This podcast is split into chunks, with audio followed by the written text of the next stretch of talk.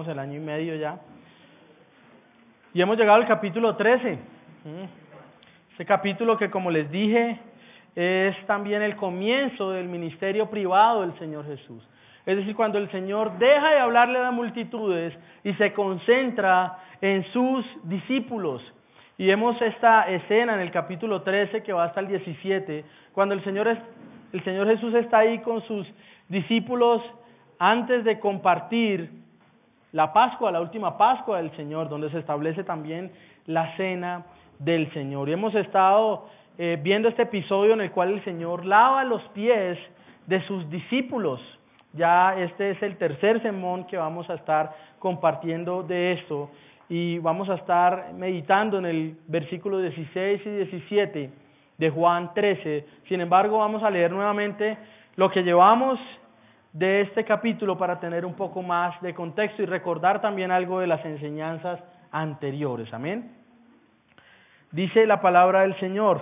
Antes de la fiesta de la Pascua, sabiendo Jesús que su hora había llegado para que pasase de este mundo al Padre, como había amado a los suyos que estaban en el mundo, los amó hasta el fin. Y cuando cenaban, como el diablo ya había puesto en el corazón de Judas Iscariote, hijo de Simón, que le entregase, sabiendo Jesús que el Padre le había dado todas las cosas en las manos y que había salido de Dios y a Dios iba, se levantó de la cena y se quitó su manto y tomando una toalla se la ciñó. Luego puso agua en un lebrillo y comenzó a lavar los pies de los discípulos y a enjuagarlos con la toalla con que estaba ceñido. Entonces vino a Simón Pedro y Pedro le dijo, Señor, ¿tú me lavas los pies? Respondió Jesús y le dijo, lo que yo hago tú no lo comprendes ahora, mas lo entenderás después.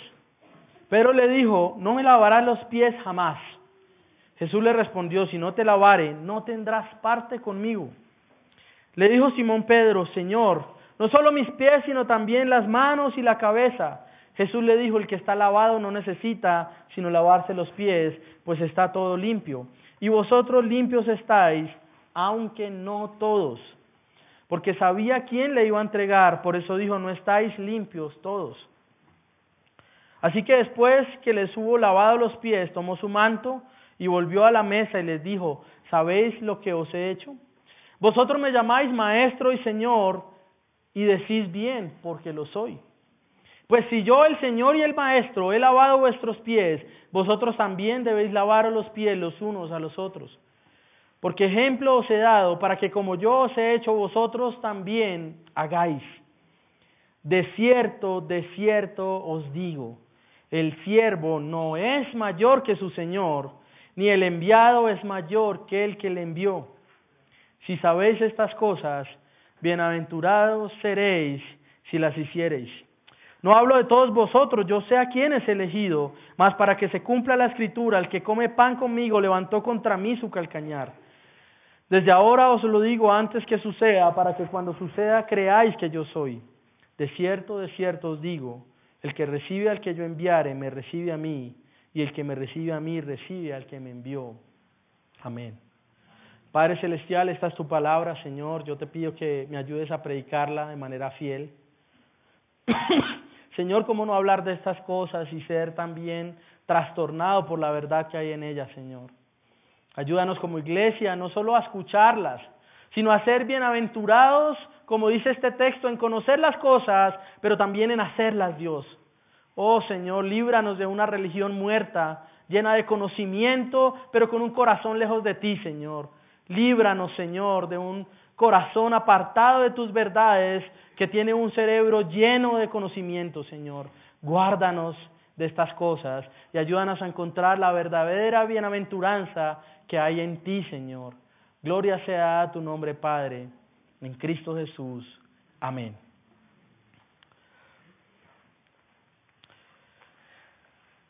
Si buscásemos hacer una encuesta, si fuéramos una de esas iglesias que les gusta hacer encuestas, acerca de lo que buscan las personas para sus vidas y acerca del propósito mismo de la vida, ¿qué creen ustedes que descubriríamos?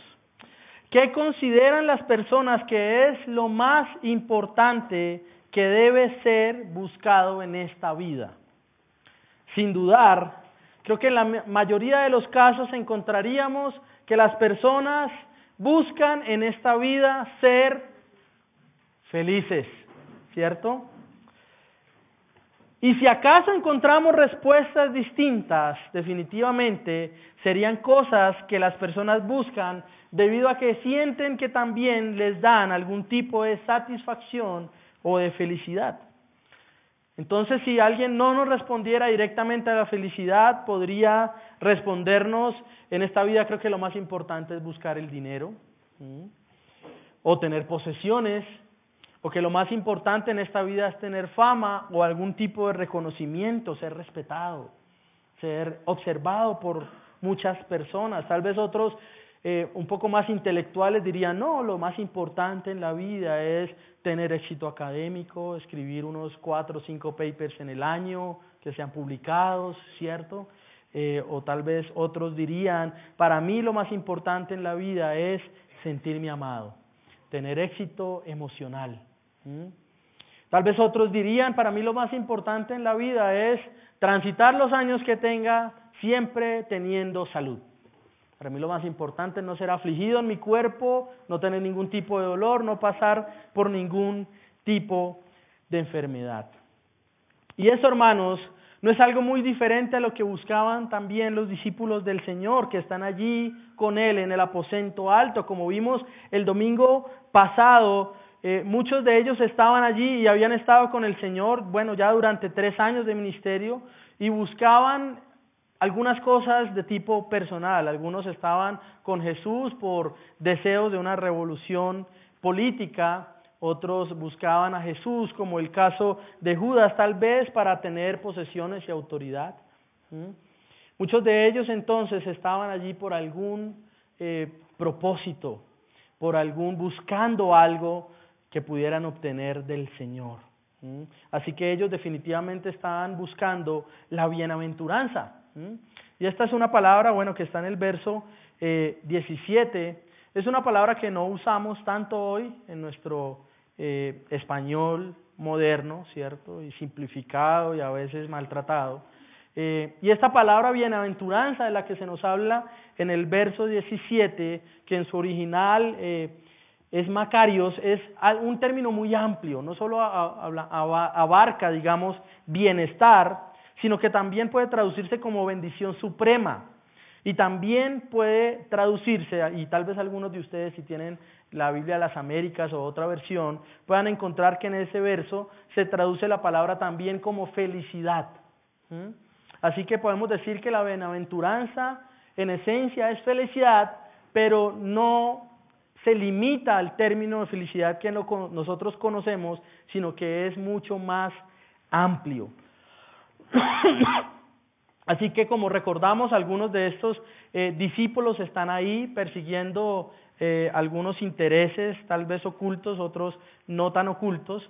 Vemos que ahí está el traidor que ya se ha determinado en su corazón traicionar al Señor y que también está siendo influenciado, como vimos y como veremos más adelante, por Satanás. Así que ahí está él, ha recibido esta gran señal del Señor, ha también sido lavado en sus pies por el Señor Jesús.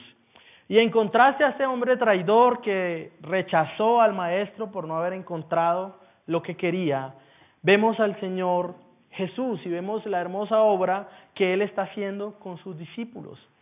El lavado de los pies entonces es un reflejo del corazón mismo del ministerio del Señor el cual es el amor, que se muestra en un servicio humilde y que de igual manera este acto nos apunta y nos recuerda a la necesidad de ser limpiados del pecado y de mantenernos atentos a esto en cuanto a nuestro camino cristiano. También este acto y las palabras del Señor después de hacerlo nos recuerdan la necesidad que tenemos de ayudarnos los unos a los otros en nuestra santificación o lo que veíamos el domingo pasado, lavarnos los pies los unos a los otros. Así que hermanos, hemos visto entonces en lo que el Señor ha hecho y en lo que el Señor ha enseñado a los discípulos, una lección acerca de la humildad, del servicio, del amor, de la necesidad de ser lavado por el Señor. y es en este contexto en que el Señor agrega algo más. El Señor ahora habla de dos caminos seguros que nos llevan a la bienaventuranza y a todo lo que esta palabra implica también. Es decir, que ahora lo que el Señor va a hacer es enseñarle a los discípulos cuál es el camino para la felicidad, pero para algo mucho más allá de la felicidad. ¿Mm? Es en medio de este acto que el Señor explica entonces esto. Y es entonces una buena noticia, porque vemos que no es algo pecaminoso en sí mismo, un deseo en nuestro corazón de ser bienaventurado. No es pecaminoso aquel que diga que no quiere ser feliz en su vida, tal vez sería un gran mentiroso. Pero no es pecaminoso el mismo hecho de desear esto, pero sí debemos desearlo de forma correcta o debemos partir y definirlo de una forma correcta. Y ese es mi deseo hoy, mis hermanos. Mi deseo hoy es exponer esto que el Señor enseña a sus discípulos y persuadirles en que la única bienaventuranza, la única felicidad, el único bienestar, la única bendición suprema, etcétera, etcétera, para el hombre es conocer el señorío de Cristo y vivir de acuerdo a este señorío. He titulado este sermón, que es el tercero de esta serie, Las claves de la bienaventuranza cristiana. Y abordaremos esto en dos, eh, en dos puntos. El primero es la, la bienaventuranza de saber quién es el mayor. Y el segundo punto, la bienaventuranza que disfruta el que pone por obra lo que sabe acerca de Dios. Verso 16. De cierto, de cierto os digo, el siervo no es mayor que su Señor, ni el enviado es mayor que el que le envió. Ahora recordemos qué está sucediendo. El Señor acaba de lavar los pies a sus discípulos. Ellos habían llegado a este aposento para tomar la Pascua y por tradición y por su cultura era necesario que alguien se encargara de esta labor de lavar los pies. Por lo general en una casa siempre lo hacía el esclavo, en ninguna manera un esclavo judío, tenía que ser un esclavo gentil, realizaba esta labor por la humillación que estaba eh, mostrada ahí en esa labor. Así que en vez de que alguno de esos apóstoles tomara el lebrillo, tomara el agua y tomara la toalla, es el Señor el que realiza esta labor. Así que ellos están ahí consternados tal vez por lo que ha hecho el Señor. Ellos habían sido recibidos, hermanos, hace unos días, recordemos, como la comitiva más importante que ha llegado a Jerusalén para la Pascua. Ellos han sido recibidos por millones de personas. El Señor Jesús ha sido recibido entre el clamores que decía, bendito el que viene en el nombre del Señor. Así que para algunos de los que están allí el hecho y lo que ha realizado el Señor Jesús es difícil de encajar con aquel hombre que resucita a los muertos. Ellos están ahí pensando, ¿cómo puedo yo poner esto junto? Él acaba de resucitar a un muerto, a raíz de eso se expande su fama, somos recibidos por multitudes de personas como los más importantes en ese momento, pero después se pone en sus rodillas y lava nuestros pies. Ellos habían estado hablando también acerca de quién sería el mayor en el reino del Señor. Ellos habían estado teniendo este tipo de conversación, esta discusión, yo ser el mayor, ¿no? Después Juan decía, yo soy el discípulo amado. Ellos estaban ahí combatiendo entre ellos, ¿quién será el mayor? El Señor ha mostrado entonces en este acto que la naturaleza de su ministerio es el amor y que el medio por el cual se muestra esto es el servicio. Mis hermanos, el Señor está en medio de hombres que tal vez están confundidos y está en medio de hombres que buscaban su bienaventuranza, su felicidad, su bienestar, la suprema bendición, en la grandeza terrenal que pensaban que vendría. Imagínense ustedes, ustedes están ahí sentados con el que ha sido recibido por millones de personas como el Mesías, al menos externamente con sus bocas muchos lo han confesado. Es mucho más allá que estar en un acto de recibimiento de cualquier gobernante, cualquier presidente, es mucho más allá que una eh, figura famosa siendo recibida. Ellos están allí y habían sido recibidos de esta manera, pero después ven al Señor humillándose a sí mismo y lavando sus pies. Y en medio de esto entonces el Señor les enseña a sus discípulos dos cosas. En el verso 13 se nos dice, vosotros me llamáis maestro y Señor, y, y decís bien porque lo soy. Es decir, el Señor no ha negado en ningún momento con su obra y con su acto de que Él sea el Señor. Después en el verso 16 Él añade, de cierto, de cierto os digo, el siervo no es mayor que su Señor, ni el enviado es mayor que el que le envíe. Lo primero que el Señor les enfatiza acá es que Él es el Señor. Y ellos no son mayores que su Señor. Es por eso que ellos no deben negarse al seguir su ejemplo. Tal vez ellos al ver este acto eh, de humillarse del Señor Jesús dijeran, yo no voy a hacer lo mismo. Esto no es algo digno para que un judío haga. El Señor entonces les recuerda y les dice, ojo, yo soy el Señor. Y yo soy mayor que ustedes. Este texto, en este texto el Señor no enfatiza seguir su ejemplo en cosas que parecen más atractivas. Tal vez a todos ellos ahí sentados les hubiera gustado más que el Señor después de la resurrección de Lázaro les hubiera dicho, ejemplos los he dado para que como yo hice, ustedes también hagan. A todo el mundo diría amén a eso. Pero después de lavar los pies, nadie quiere seguir ese tipo de ejemplo. Pero el Señor les recuerda, yo soy el Señor. Y ustedes, debido a que yo soy el mayor, ustedes deben seguir este ejemplo. Los enviados tampoco son mayores que quienes los envían. Ellos han recibido el mandato de hacer como Jesús hizo y también más adelante se les dará la comisión de expandir el mensaje del Evangelio y de hacer discípulos a las naciones. Así que es imposible negarse a llevar a cabo un ministerio basado en el amor y en la autonegación que busca la gloria de Dios, pero también al mismo tiempo la bienaventuranza de todos los hombres. Así que parte de nuestra fuente de gozo, felicidad y bienaventuranza, hermanos, debe ser recordar, saber, reconocer que nosotros no somos los más grandes. Y esto es importante porque nos pone de nuevo el Señor en el lugar que nos corresponde.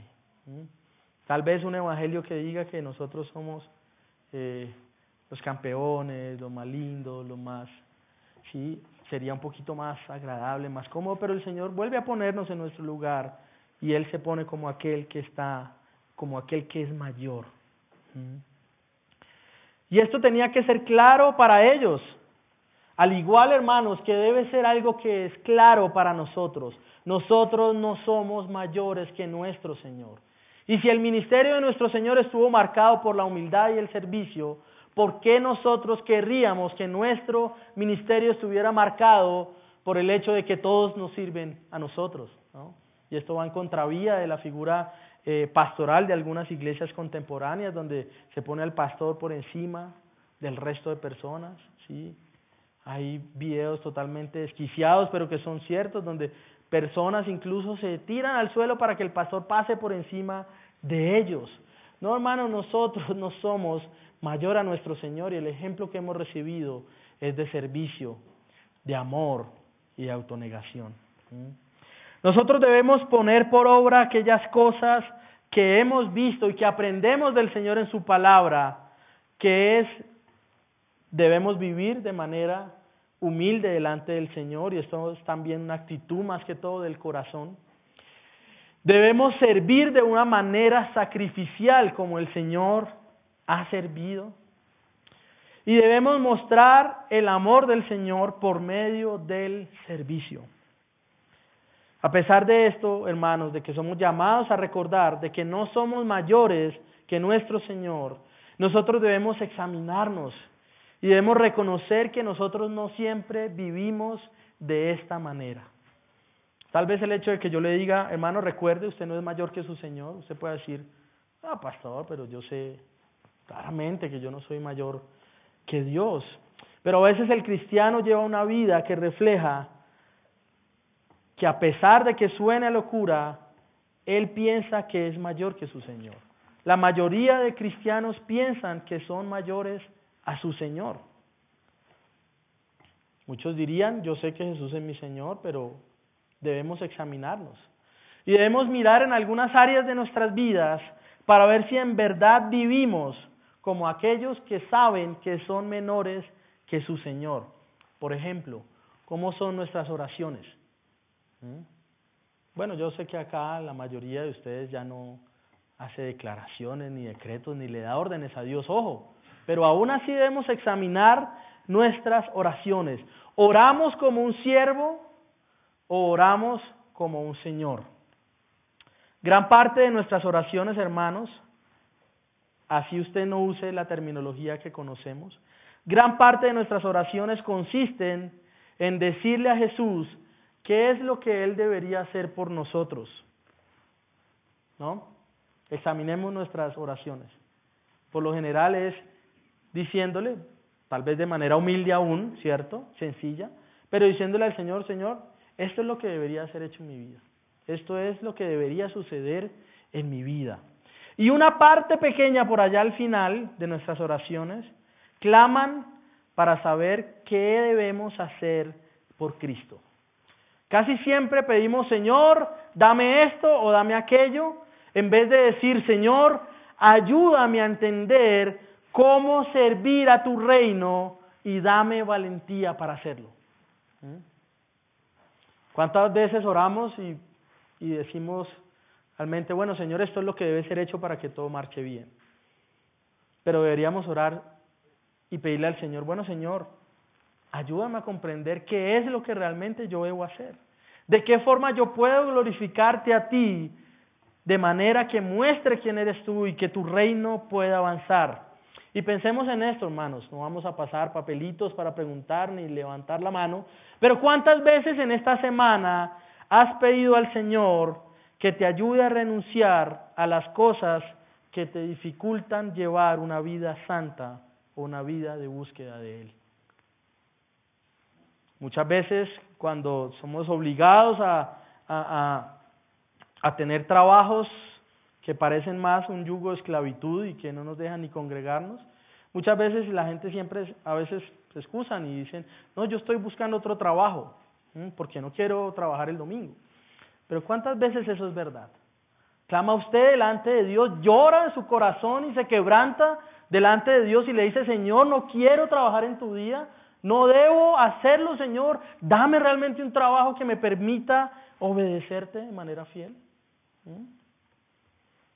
A veces es fácil decir las cosas, pero nosotros no podemos engañar a Dios, ¿cierto? Otra cosa en la que nos debemos examinar para ver quién realmente es Señor en nuestra vida, cómo vivimos. ¿Es Jesús el Señor realmente en nuestras vidas? Y parece una pregunta extraña otra vez. Pastor, claro que Jesús es el Señor de mi vida. Mis hermanos, solemos decir que Cristo es el Señor de nuestra vida, pero en términos prácticos queremos tomar nuestras decisiones sin tan siquiera orar o ir a las escrituras. Queremos escoger nuestra forma de vida y determinar la forma en cómo actuamos. Decimos que el Señor Jesús es el centro de nuestras vidas, pero aún nosotros en términos prácticos somos el capitán de nuestro barco. ¿Mm? Los cristianos que dicen que Jesús es su Señor, pero contemplan casarse con un incrédulo como una posibilidad. ¿Mm? Ah, Señor, no es tan grave, yo Mira que, bueno, él ya ha venido algunas veces a la iglesia. Yo lo puedo convertir, Señor. Pero al mismo tiempo, no, pero pastor, sí, Jesús es el Señor de mi vida. O cuando a veces decimos ser creyentes, pero no vemos al pecado con la gravedad con que Dios lo ve. Pastor, pero todo el mundo lo hace. Pensamos que los mandatos de Dios son negociables y que los debemos hacer cuando podamos. Bueno, pastor, cuando me quede tiempo, gracias por recomendarme esta lectura, cuando me quede algo tiempo, tengo que entregar un informe importante, entonces recién me desocupe, voy a hacerlo. O a veces sentimos el llamado de Dios para el servicio, pero decimos, bueno Señor, permíteme jubilarme más temprano y ser aún joven para entonces poder servirte de tiempo completo, entregarme a la labor ministerial. Si Jesús es el Señor, entonces nuestras vidas deben, hermanos, también depender y descansar en Él, aún a pesar de cualquier circunstancia. En esto también se evidencia si Jesús es nuestro Señor o no. Y pregunto, ¿cómo reaccionas tú ante las pruebas o la dificultad? ¿Mm? ¿Cómo reaccionamos ante los momentos difíciles en nuestra vida? ¿Somos llevados a descansar en el Señor? ¿O entonces en la, angustia, la desesperación toca nuestra puerta? Eso también es una muestra de reconocer el señorío de Cristo. Y es importante esto que el Señor le enseña a sus discípulos, porque ellos deben saber que quien los envía es mayor que ellos. Y que si quien los envía ha sido perseguido, ha sido eh, varias veces lo han intentado apedrear y al día siguiente lo van a crucificar, ¿cuánto más serán perseguidos también ellos? Y es por esta razón entonces que nosotros podemos, y estos hombres pueden perseverar y ser bienaventurados aún en la persecución. Hermano, la bienaventuranza, la felicidad, la suprema bendición descansa en el hecho de que Jesús es el Señor y no en las circunstancias. Por eso nuestro gozo, por eso nuestro deleite no depende de nada más, sino solo de qué? De que sé quién es Dios, de que sé que Él me rescató, de que sé que me salvó y que sé que Él me sostiene. Esto debería darnos alegría. Ya no dependemos de lo que suceda a nuestro alrededor para perseverar, para tener gozo y para tener alegría. Solamente en Cristo está depositada esa bienaventuranza. Y preguntamos entonces, y pregunto hoy hermano, ¿es Jesús realmente tu Señor? ¿Es Jesús realmente el Señor en tu vida? Mis hermanos, no somos más grandes que Jesús. Y si no somos más grandes que Jesús, y si Él es nuestro Señor, entonces lo que fue apropiado hacer para Él es apropiado hacerlo por nosotros. Y si esto es así, ¿qué vidas deberíamos llevar nosotros? ¿A qué cosas deberíamos darle más importancia en nuestra vida? Piense por un momento ahí. ¿Cuáles son sus prioridades? Y piense si realmente sus prioridades manifiestan que el Señor gobierna su vida.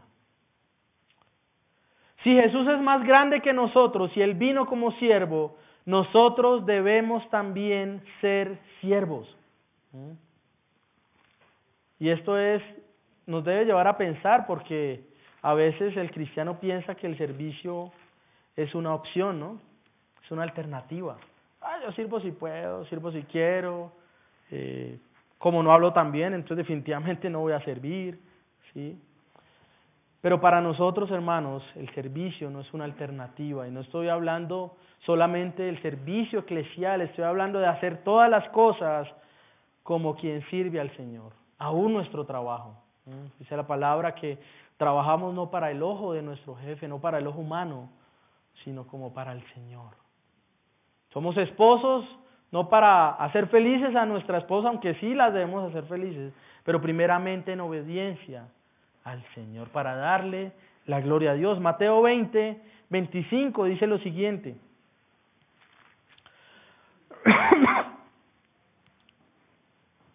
Después de que los discípulos escuchan que dos de los hermanos eh, empiezan a discutir sobre quién es el mayor, Jesús responde. Entonces Jesús llamándolos dijo, Sabéis que los gobernantes de las naciones, Mateo 20, 25, sabéis que los gobernantes de las naciones se enseñorean de ellas y los que son grandes ejercen sobre ellas potestad.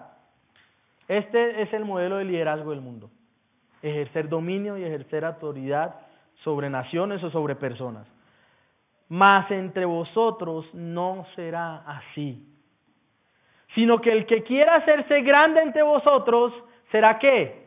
Vuestro, no nos gusta, ¿no? ¿Vuestro qué? Servidor vuestro servidor. Y el que quiera ser primero entre vosotros será vuestro siervo. Como el Hijo del Hombre no vino para ser servido, sino para servir y para dar su vida en rescate de muchos. La grandeza en el Evangelio se mide con la vara del servicio. El servicio está en el corazón mismo del Evangelio. No podemos separar un cristiano que no tenga una actitud de servicio, de amor por los demás, de amor por su iglesia, de amor por Cristo, es una contradicción de términos. No hay razón para el orgullo, para la negativa ante el servicio. Y si Jesús es más grande que nosotros, si Él es quien nos ha enviado, entonces debemos hacer aquello para lo que Él nos envía. Debemos hacer aquello para lo que Él nos envía. Si Jesús es más grande que nosotros, debemos luchar para no confiar en nuestra fuerza o en nuestra propia opinión. Algunos también dicen, Jesús es mi Señor, pero a pesar de que la Biblia diga esto, ¿cierto? De que Él es superior sobre todas las cosas, yo sigo confiando en mis propios pensamientos. Yo sigo confiando en mi forma de hacer las cosas porque es que yo he vivido mucho y yo sé cómo es. ¿Mm? Esa tampoco es la actitud de un cristiano. El cristiano es enseñable, también es humilde. Dice, Señor, si he pensado toda mi vida que las cosas deben hacerse de una manera y tú me enseñas otra cosa, Señor, gloria a ti, solo ayúdame a cambiar de parecer y ayúdame a vivir de acuerdo a esto. Así que mis hermanos, somos bienaventurados en esta vida si sabemos que Jesús es el mayor. La única bienaventuranza en esta vida es descansar en que Jesús es el Señor y en que Jesús es el mayor. Pero el Señor también añade algo más y lo enfatiza y paso a mi segundo punto y que es que las bienaventuranzas que disfruta el que pone por obra lo que sabe sobre Dios. Verso 17, si sabéis estas cosas, bienaventurados seréis si las aprenden de memoria. ¿no? Bienaventurados seréis qué? Si las hiciereis. Glorioso esto porque nos gusta más aprender cosas, nos gusta más saber, pero no nos gusta poner por obra.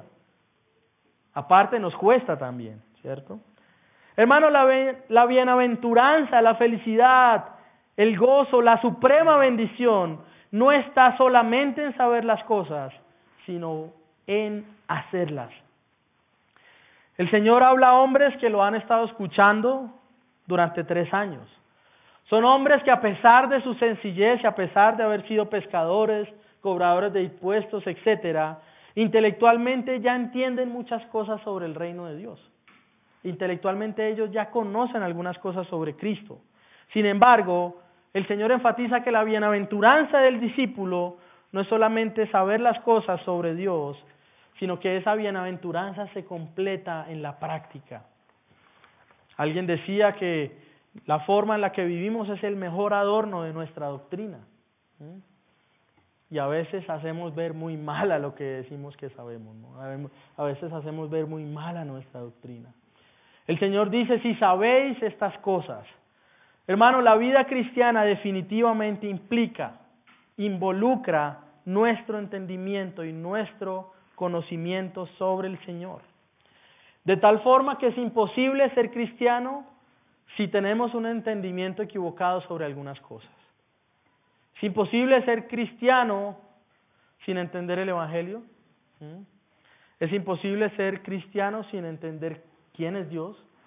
Es imposible ser cristiano sin entender que Jesús es Dios y que Él fue a la cruz para librarnos del pecado y de la muerte.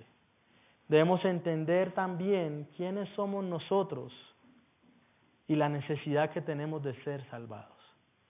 Si no reconocemos que necesitamos el Evangelio, que necesitamos a Cristo, que desesperadamente necesito ser salvado, entonces no puedo ser cristiano. Por eso el cristianismo desde la conversión implica qué? Humildad, humillación, arrepentimiento, ya no soy el, el que creía ser, que lo sabía todo, que era perfecto, que era bueno. Ahora entiendo que necesito ser salvado. Si no entendemos estas cosas, a pasar de llamarnos cristianos, caeremos en idolatría porque comenzaremos a idolatrar, a un Dios que no es el de la Biblia. Y muchos son cristianos nominales, pero al final son idólatras en su corazón, porque han elaborado a un Dios que les conviene más. Judas tenía otro Dios, y al darse cuenta que Jesús no era ese Dios, ¿qué hizo? Lo traicionó. Tal vez usted haya hecho imágenes acerca de quién cree usted que es Dios y al ser confrontado con el Evangelio va a doler. Pero gloria a Dios porque si hemos sido expuestos al Evangelio, también entonces es momento de arrepentirnos y abrazar el Evangelio. Comprendemos la escritura por la obra poderosa de Dios en nuestras vidas. No solo es leer un libro como cualquier otro, la Biblia es entendida por nosotros gracias también a la operación del Espíritu Santo. Pero de igual manera, el Espíritu Santo nos lleva también a un cambio en nuestra vida. Por eso también es imposible decir que somos cristianos y que somos exactamente iguales a lo que éramos antes de Cristo. Siempre, hermano, no hay un lugar en la Escritura donde usted vea a alguien que conoció al Señor y siguió siendo la misma persona. Es imposible. Es imposible decir, soy cristiano, pero la única diferencia es que ahora el domingo no voy a ciclovía, sino que vengo a la iglesia. ¿Mm? Ser convertidos no es solo saber quién es Jesús y el Evangelio, sino que se evidencia también en un cambio en nuestras vidas y en un deseo de poner por obra las palabras del Señor. Y no es un cambio en nuestras vidas que busca salvarse por sus medios, sino que es un cambio en nuestras vidas que reconoce que ya todo fue hecho por Cristo y que debo responder a ese amor que he recibido. Bienaventurados seréis si las hiciereis. El Señor le habla a sus discípulos sobre el gozo que se encuentra detrás de poner por obra sus palabras.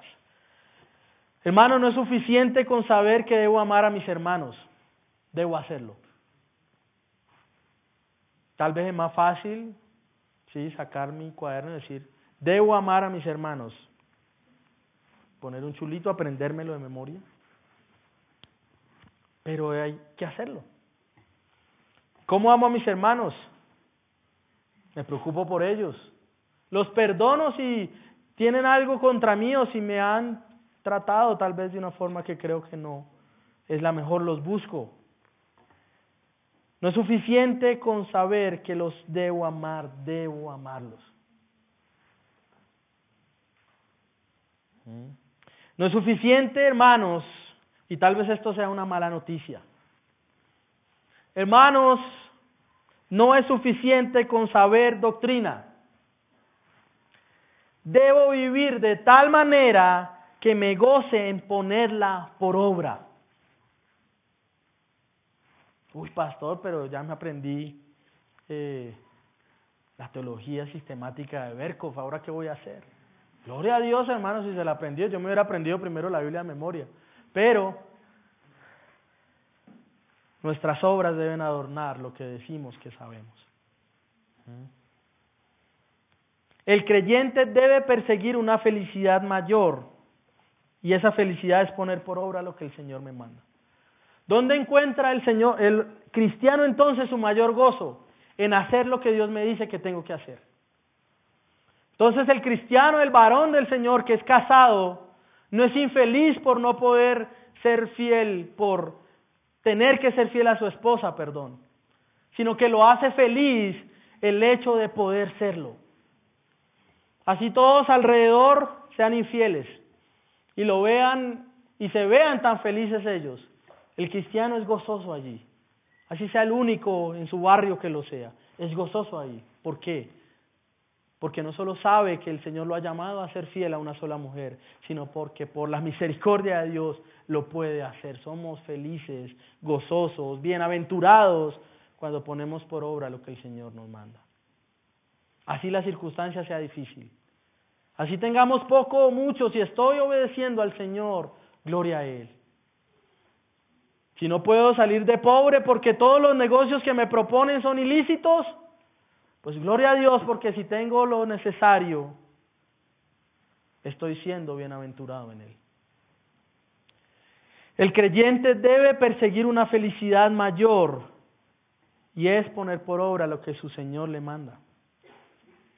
Hermano, y esto también nos lleva a que el creyente será infeliz si conoce la enseñanza pero no la pone en práctica. No hay nada más lamentable y más triste que un hombre que conoce mucho a Dios pero que vive lejos de Él. Santiago capítulo 2. El hermano del Señor también nos escribe sobre esto.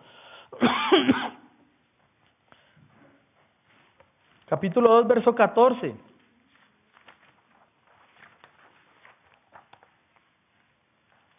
Hermanos míos, ¿de qué aprovechará si alguno dice que tiene fe y no tiene obras? ¿Podrá la fe salvarle, digamos, sin obras? Y si un hermano o una hermana están desnudos y tienen necesidad del mantenimiento de cada día y alguno de vosotros les dice, y en paz calentados, pero no les dais las cosas que son necesarias para el cuerpo, ¿de qué aprovecha? Así también la fe, si no tiene obras, es muerta en sí misma. ¿Mm? Hermanos, el conocimiento sin práctica es la misma forma en la que el diablo opera. Agrega Santiago, verso 19, ¿tú crees que Dios es uno? Bien haces. También los demonios creen y tiemblan. Algunos creen y son peor que los demonios porque ni siquiera tiemblan ante esas verdades.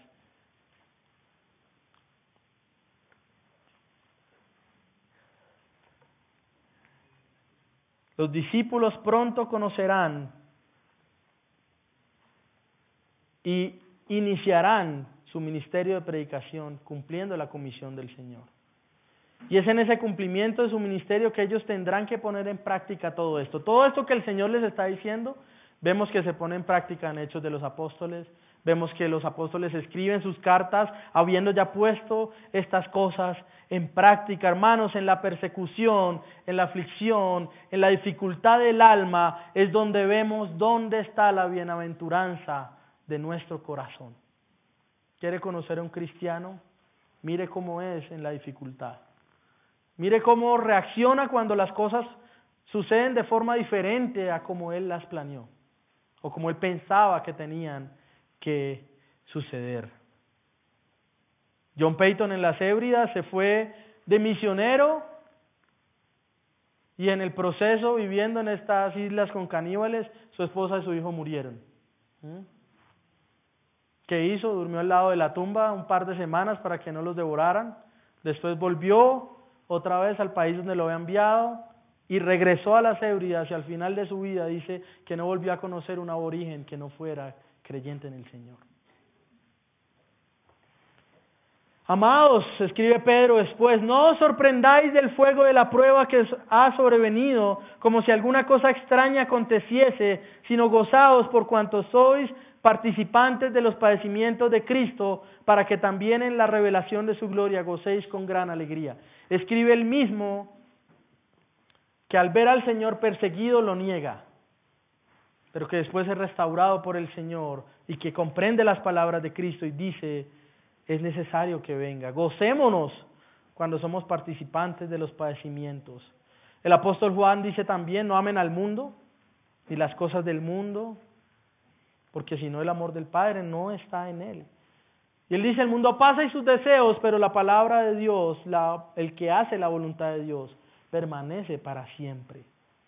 Pablo también escribe, porque para mí vivir es Cristo y morir es ganancia. Mis hermanos, la bienaventuranza cristiana es conocer a Dios y vivir de acuerdo a sus verdades, poniéndolas por obra. Es una bienaventuranza, felicidad o alegría que no depende de las circunstancias y que tampoco puede ser arrebatada por nada en este mundo. Y es en base a esta bienaventuranza que anhelamos nosotros buscar al Señor. Que deseamos servir a Cristo como Él sirvió es por esto que nuestra felicidad no está en lo que el mundo tiene como fuente de gozo, porque todo esto es temporal, sino en conocer a Dios, saber que Él es el Señor, saber que Él es el mayor, descansar en eso, que el universo no gira a mi alrededor, sino que todo se trata de Cristo y de su gloria.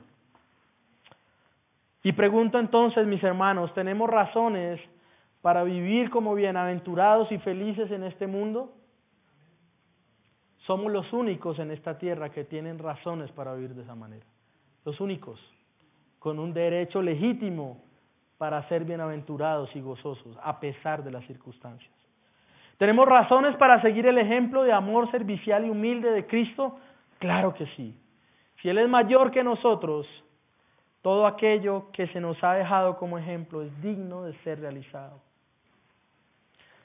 ¿Hay razones para no avergonzarnos del Evangelio y servir al Señor y a otros? Claro que sí, el Evangelio y el servicio son la fuente de la bienaventuranza del hombre. Sin eso, hermanos, aunque tengamos todas las posesiones más deseadas en la tierra, solamente seremos dignos de compasión. Mis hermanos, que Dios nos ayude a reconocer en estas cosas el verdadero camino a la bienaventuranza. Que reconozcamos que estas cosas deben ser la fuente de nuestra bienaventuranza, de nuestra felicidad, de nuestro bienestar, de nuestra suprema bendición. Y quiero dar algunas aplicaciones para terminar, para aquellos hermanos que son miembros de esta iglesia y para aquellos que son creyentes y que nos visitan hoy. Debemos descansar en que Jesús es el Señor y debemos orar para vivir de acuerdo a esto. Vive y ora de acuerdo al señorío del Señor. Jesús, valga la redundancia.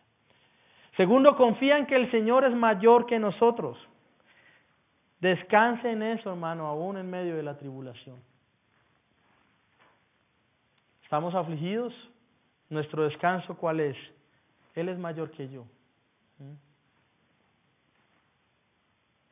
Él es más fuerte que yo. Es digno vivir acorde al ejemplo de servicio y amor de Cristo. Es digno vivir de acuerdo a esto. ¿Cómo deberíamos responder al llamado que el Señor nos da de amar a los hermanos y servir? También quiero decirle a mis hermanos creyentes, conocedores de la palabra y de toda justicia y doctrina, que no basta con saber. La bienaventuranza cristiana se completa cuando ponemos por obra lo que sabemos sobre Dios. También quiero decirles, mis amados, y me lo digo a mí mismo también, como todas estas cosas que he dicho hoy, no estamos en el centro de nuestra propia felicidad. Es raro esto. ¿Cuál es el centro de mi felicidad? No soy yo. ¿Cuál es? Conocer a Dios y poner por obra lo que me manda, que es que amar a otros y servirles. ¿Cómo así? No estoy en la ecuación. No. Pero viviendo de esta forma hallaremos nuestra bienaventuranza. Dios es el centro y no nosotros. Para los que no han creído en el Señor, para los que tal vez son nominales, cristianos nominales, pero que hoy han visto que su corazón está lejos de, estas cosas. Si su fuente de bienaventuranza son las cosas de este mundo, su felicidad entonces es como la neblina. Y usted tiene que venir a Cristo y arrepentirse por no buscar la bienaventuranza en Él. Si su bienaventuranza, felicidad, suprema bendición dependen de algo que no sea Dios, entonces usted es un idólatra.